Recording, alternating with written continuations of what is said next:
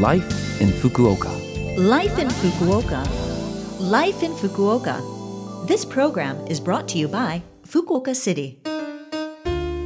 Good morning, and thank you for listening to Life in Fukuoka on Love FM with me, Colleen. This program is just a short show to share with you tips on how to live in Fukuoka City more comfortably, as well as give you information from the city and things to do when you're out and about. For all of that, make sure you tune in every Monday morning for Life in Fukuoka in English. Life, in Fukuoka.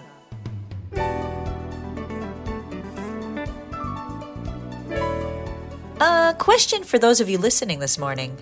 Do you all like mochi? We call it rice cake in English, which isn't the best translation, but I think people are beginning to know the word mochi itself as it becomes more popular around the world. Freshly made mochi is soft and delicious. If you've had it, you know. In Japan, in December, there are mochitsuki events at schools and in communities. And of course, a lot of mochi is consumed during the new year, so it's prepared and stored during the season. To make mochi, a big group of people will get together and, using special tools, knead and pound steamed glutinous rice nonstop. The process of making mochi, with everyone shouting and taking turns pounding and shaping, is lively and enjoyable to participate in, or even simply to watch. Once the mochi is pounded, you can eat freshly made mochi on the spot, seasoned with your favorite flavors. There are various seasoning options, from sweet flavors like roasted soybean flour, sweet bean paste, and sugar and soy sauce, to savory options like grated radish, soy sauce, and seaweed. You can even try it with fermented soybeans, or as we know them, natto, for a meal like variation.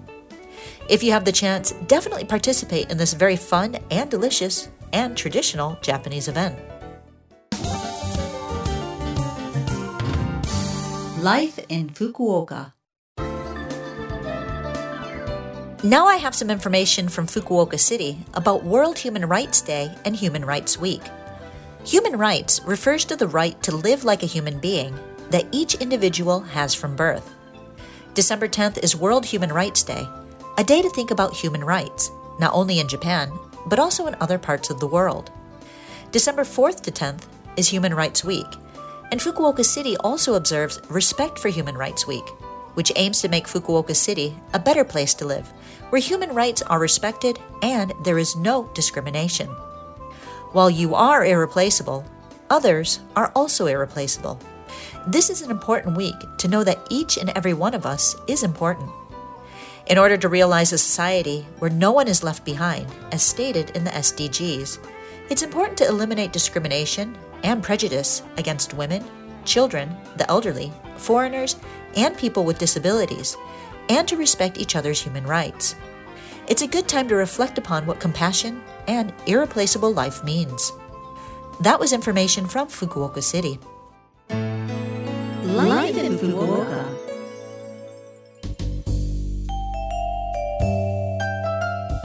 All right. Thank you for listening to Life in Fukuoka today. I had a lot of information to share, and there was that phone number that you might like to hear again which you can if you listen to this program's podcast, or you can check out the blog and the contents of this program to get that information. Just go to the Love FM website and look up this program's page. We're also asking for messages from our listeners. Any message is great. Let us know what you think about the show or things you've discovered in Fukuoka. The email address to send to is 761 at lovefm.co.jp. Again, that is 761 at lovefm.co.jp. I'm looking forward to hearing from you. Have a great day, and I will speak to you again next week.